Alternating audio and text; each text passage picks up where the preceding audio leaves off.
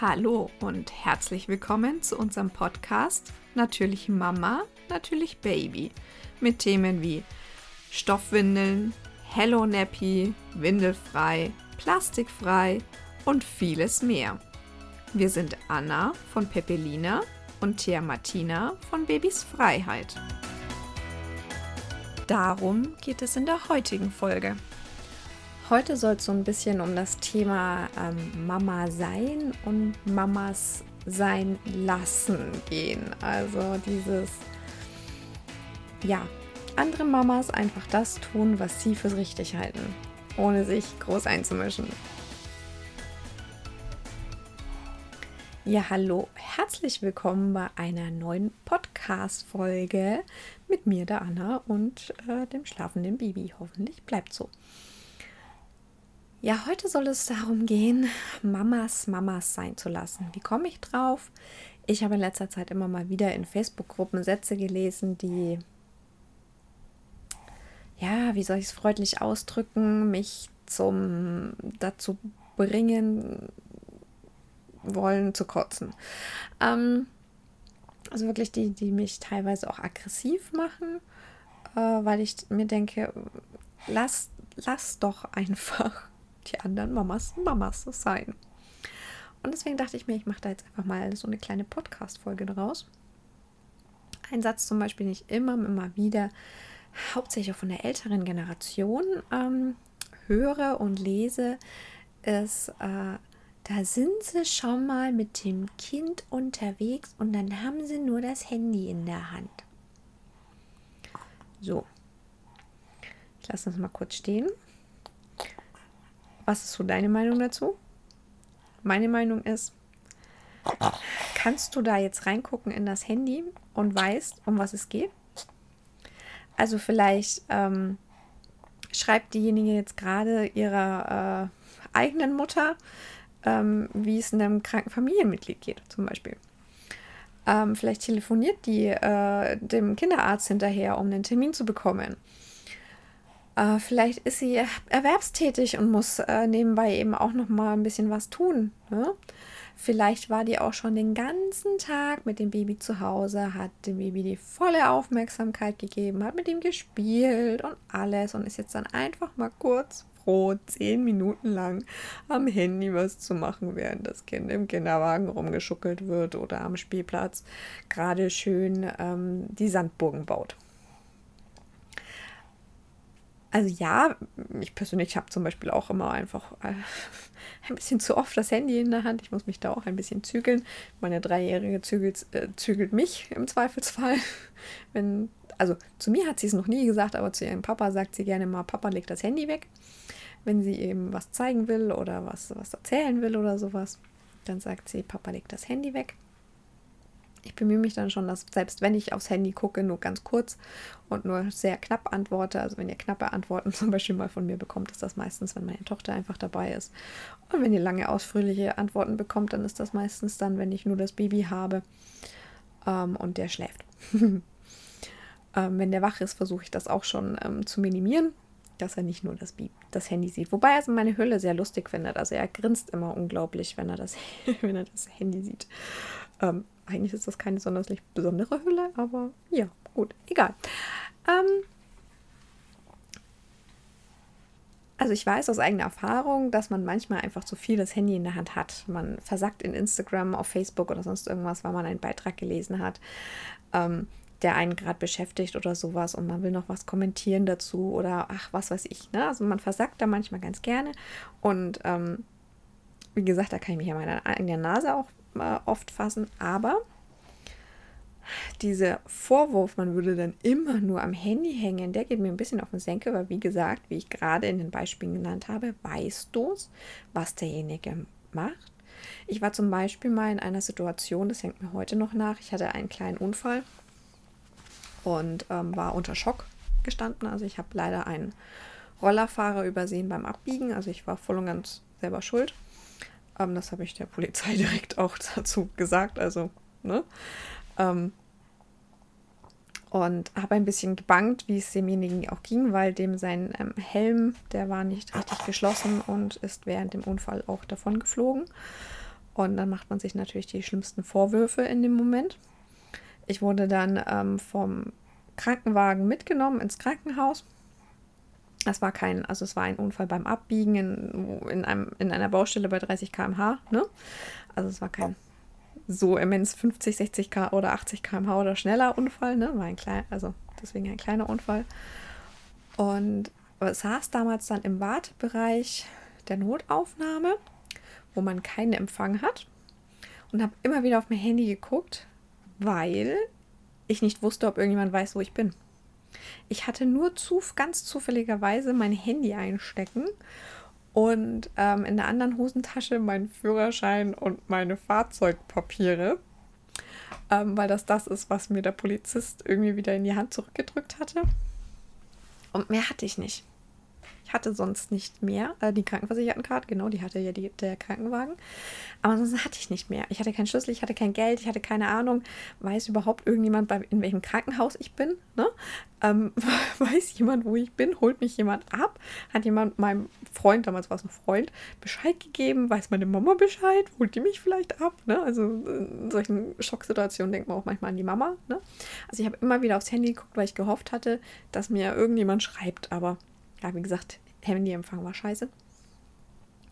Und ähm, habe da wohl immer, hab da immer wieder drauf geguckt. Im, eben aus diesem Ding raus, weiß überhaupt jemand, wo ich bin. Ne? Und wie komme ich wieder weg, wenn es niemand weiß. Ne? Kann ich irgendwie, kann ich von irgendwo irgendwie anrufen, ne? dass mich doch jemand abholt. Ähm, kann man ein Taxi bestellen und erst woanders und erst am Ankunftsort bezahlen, keine Ahnung, ne? was weiß ich. Also es ging 10.000 Gedanken natürlich dann auch darum. Neben diesen Gedanken, wie geht es dem anderen? Ähm, ja, also wirklich, also Gedankenkarussell hoch 10. Als ich dann draußen nach diesen ganzen Behandlungen und ich wusste auch schon, dem ähm, anderen geht's gut, also es, wer sich jetzt noch Gedanken gemacht hat, er hatte nur Schürfwunden, mehr nicht ähm, ich wusste, dem anderen geht's gut, mir ging es gut. Ich hatte nur so ein leichtes Tra äh, Schädelhirntrauma, glaube ich, nennt man das, oder Schleudertrauma. Ach, keine Ahnung, halt so ganz leicht, minimal. Nichts Schlimmes. Ähm, und hatte dann draußen gewartet. Mein Freund war unterwegs, um mich abzuholen.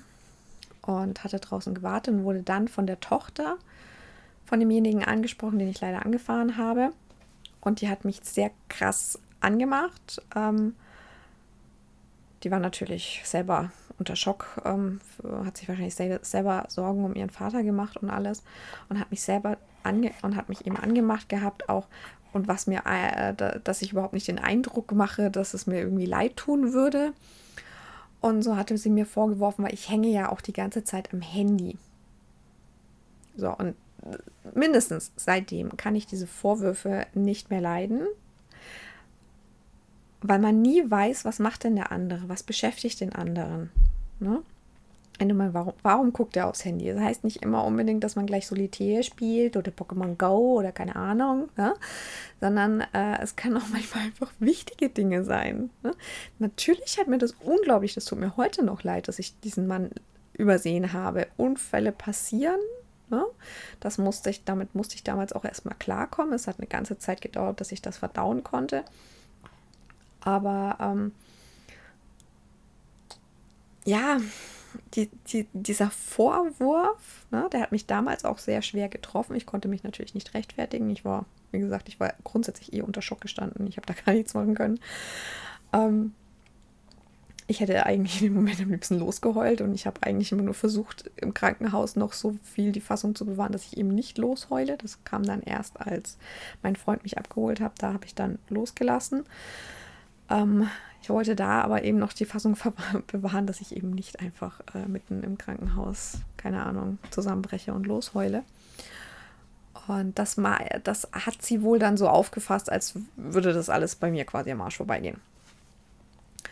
Und die war definitiv nicht so. Ne? Deswegen, man kann nie in einen anderen Menschen reingucken. Nie. Egal, ob das jetzt eine andere Mami ist, die am Handy hängt oder eben ein anderer Mensch, der am Handy hängt in einer hm, vielleicht für dich nicht passenden Situation. Du kannst nie in den anderen Menschen hineingucken. Deswegen auch meine Beispiele. wenn da jetzt eine Mama am Spielplatz hockt und an ihrem Handy was tippt, weißt du, ob die sich vielleicht gerade erkundigt, wie es den krebskranken Opa geht. Hm. Ja? Dann hättest du jetzt wieder ein schlechtes Gewissen, wenn du dem, derjenigen vorwerfen würdest, sie hängen ja die ganze Zeit am Handy wenn man natürlich weiß, man kennt die Person und man weiß, die spielt jetzt nur Pokémon Go, während ihr Kind da im Sandkasten spielt, dann ist das vielleicht aber auch ihr Runterkommen, ihr endlich mal, ne, fünf Minuten, zehn Minuten, was ich auch vorhin gesagt habe, endlich mal kurz mal was für sich tun, was fürs Kopf, ne, mal loslassen, mal sonst was. Also es kann immer, wir können nicht in die andere Person reingucken und das möchte ich hier einfach nochmal betonen. Wir können nicht in die andere Person hereingucken. Wir wissen nicht, warum das die andere Mama so macht. Habe zum Beispiel auch einen Facebook-Beitrag, den ich letztens gelesen habe, wo sich eine Mama da, äh, dazu erkundigt hat, warum man denn die Kinder neuerdings mit Maisstangen füttert. Also, ähm, kennt ihr ja bestimmt die aus so Mais, gepufften Mais oder was ist das, ne? So. Und diese großen Stangen. Ähm, warum man denn neuerdings die Kinder da damit unterwegs füttert, wenn die nur so ein bisschen nölen. Also sie findet, das ähm, sollte also Essen und Gefühle sollten getrennt voneinander sein, ne? dass du halt nicht ins Frustfressen kommst und sowas. Ähm, und sie hat das aber sehr, sehr wertfrei geschrieben. Sie hat gemeint, sie möchte einfach nur, sie möchte niemanden angreifen oder sonst irgendwas, sie möchte es einfach nur gerne wissen und verstehen. Das fand ich dann schon wieder gut. Manche haben sich natürlich trotzdem angegriffen gefühlt, so ist nicht, ne?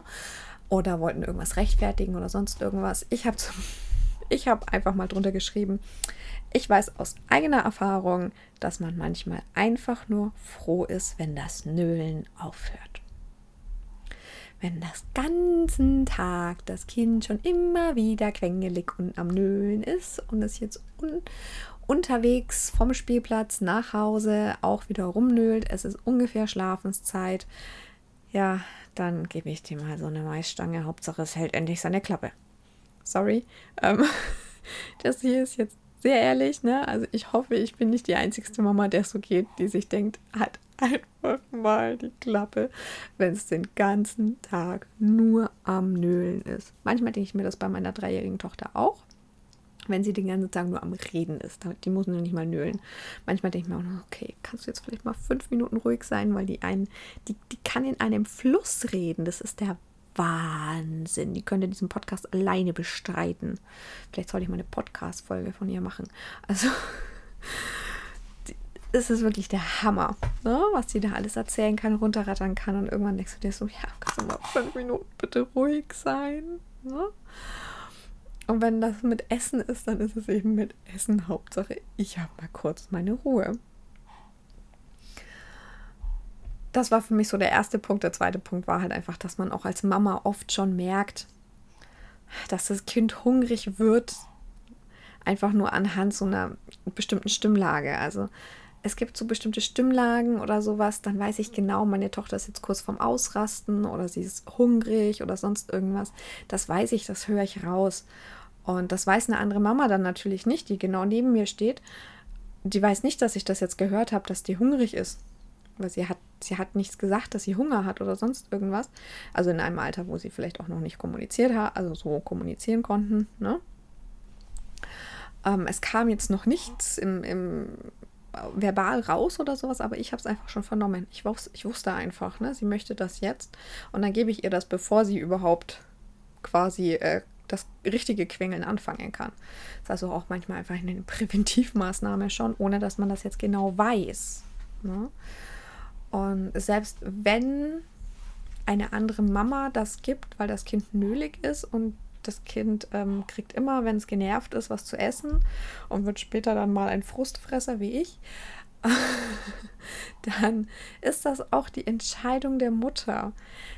Ich meine, darüber aufzuklären und zu sagen, hey, Gefühle und Essen ne, sollten vielleicht ein bisschen getrennt voneinander sein und so. Das ist ja noch okay, aber dann wertfrei bitte nur aufklären und nicht noch irgendwie ein schlechtes Gewissen dazu machen oder sonst irgendwas, sondern nur mal kurz vielleicht in den Nebensatz das erwähnen. Wusstest du, dass das so ist? Ne? Und wenn die Mama äh, da sitzt und sagt, ja, ja, ja, dann weiß ich dann, was ihre persönliche Entscheidung auch ist. Ist doch vollkommen okay. Jede Mama tut das, was für sie und ihr Kind am besten ist. Ich betone auch für sie, weil wir sind Mamas Wir machen viel für unsere Kinder, aber wir sollten uns für unsere Kinder auch nicht komplett aufgeben. Wir haben auch Bedürfnisse, wir haben auch Gefühle und die dürfen auch Platz haben. Wir dürfen sagen, dass uns das Kind jetzt gerade auf den Nerv geht und es soll jetzt bitte mal fünf Minuten lang alleine spielen. Mama will mal fünf Minuten lang Ruhe haben oder äh, aus dem Raum schicken und sagen, Mama möchte jetzt bitte ungestört duschen, ohne das nächste neue Kita-Lied während dem Duschen zu hören oder sowas. Das dürfen wir auch sagen und dafür dürfen wir einstehen. So, das war wieder mein Wort quasi zum Sonntag. Wir dürfen einstehen für uns und wir sollten andere Mamas sein lassen, so wie sie sind, weil jede Mama tut das Beste für ihr Kind. Davon bin ich fest überzeugt.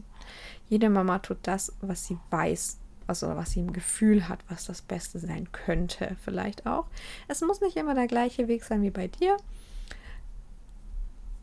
aber jede Mama tut das, was sie halt weiß, auch natürlich nur im Rahmen. Das wäre dann mein nächstes Thema im Übrigen.